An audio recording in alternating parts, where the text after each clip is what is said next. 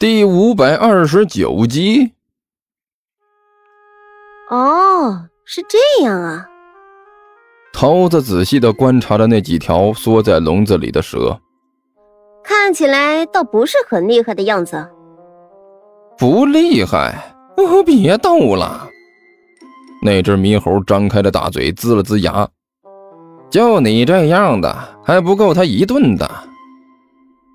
是吗？那有机会的话，我要挑战他一下。桃子有点兴奋的说道：“万晨说了，只有不断挑战那些强大的敌人，才能让自己获得更多的进步。”喵。万晨，万晨是谁？猕猴好奇的问道。“我的伙伴。”桃子骄傲的说道，“也是一只猫。”“不，万晨是一个人。”桃子摇了摇头。人，猕猴指了指外面来来往往的人群。你是说这些在笼子外面走来走去，正在让我们看着取乐的家伙？呃，抛去我们理解上的差异，我们应该是同一种生物。喵。桃子说道。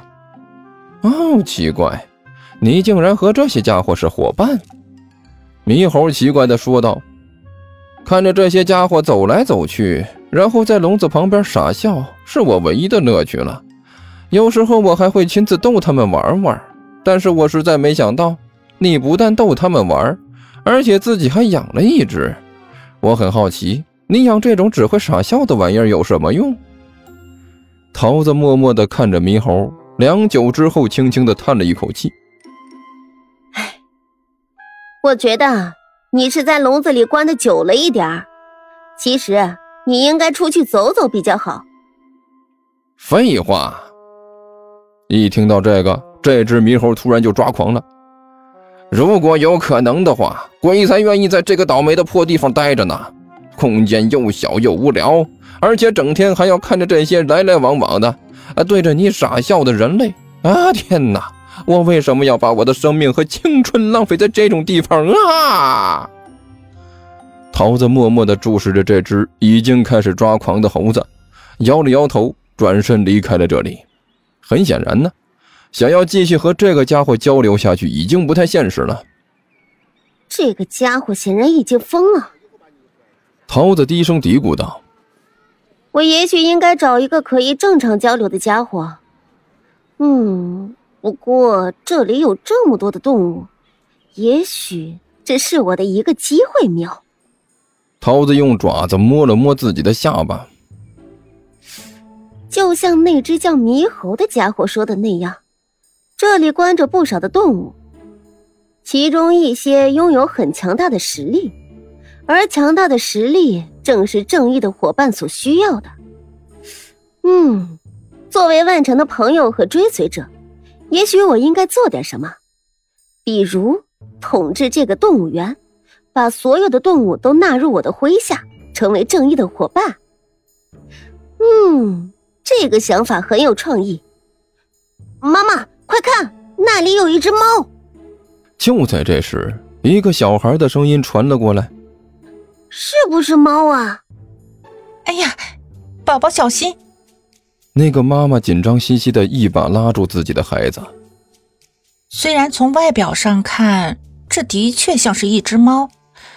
但是这里是动物园，谁也不知道这里都关了些什么动物，说不定是有什么长得像猫的动物跑出来了。没错，一边的爸爸也很认真的说道：“在动物园里还是小心一点比较好。我觉得你妈说的对，在这种动物园里，怎么会有普通的家猫跑进来？我听说有一种叫做金猫的野生动物，就和家猫长得差不多，但是比家猫的攻击力强很多。”所以小心，还是不要靠过去了。嗯，看来我在这里有点引人注意了。眼看周围注意自己的人越来越多，桃子晃了晃尾巴，想到：既然这样，那我就暂时先撤退，等到夜幕降临的时候我再来。哼，我一定要征服整个动物园，让这里成为正义事业的基地。喂，是。甘甘宝吗？在武坚紧张兮兮的注视下，万晨很自然地接通了手机，对着手机问道：“没错，是我们。”手机里传来了甘球假扮的熊孩子的声音：“你怎么这么久才接电话？出什么事了吗？”“没有啊，好的很。”万晨随口说道。“是五千，他有点紧张过度了，担心你们被绑架。”“他那感觉还挺灵敏的。”甘球嘿嘿怪笑了一声。话说，我们刚才好像真的被绑架了。真的？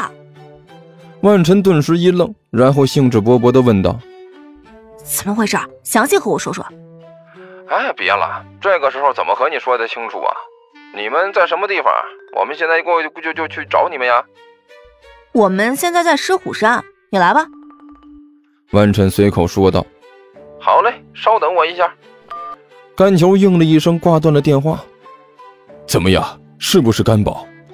武坚还保持着之前紧张兮兮的状态，看着万晨问道：“除了他还能有谁啊？”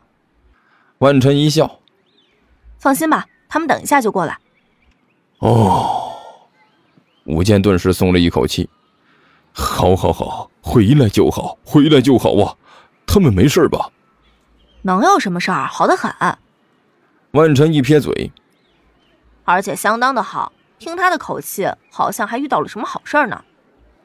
好事儿？武坚的眼睛顿时瞪得比灯泡还大。小孩自己在人这么多的地方走丢了，还能遇到好事儿？这我就不知道了。一切只能等他们回来再说。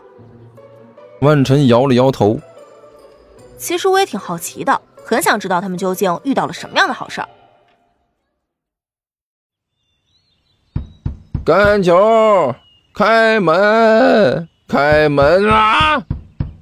齐健站在甘球的房门外面，用力的敲着门，但是无论怎么努力，里面都是静悄悄的，一点动静都没有。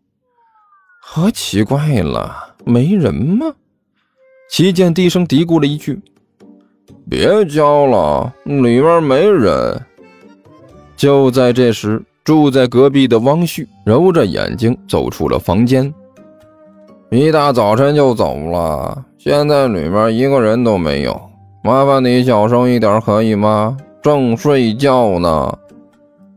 哦哦哦，不好意思，不好意思，对不起，对不起。齐健连忙道了个歉。没事儿。汪旭摆了摆手，走回了房间。啊，怪人。看着汪旭的背影，齐健低声嘀咕了一句：“这都几点了，还在睡觉？干球怪怪的，这一家人也怪怪的，这院子里住的人都怪怪的。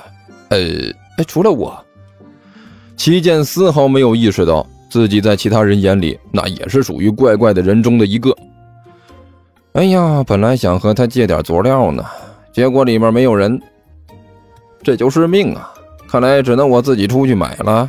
哎呦，这倒霉地方，下一次山就和取经一样，远的让人腿都发软。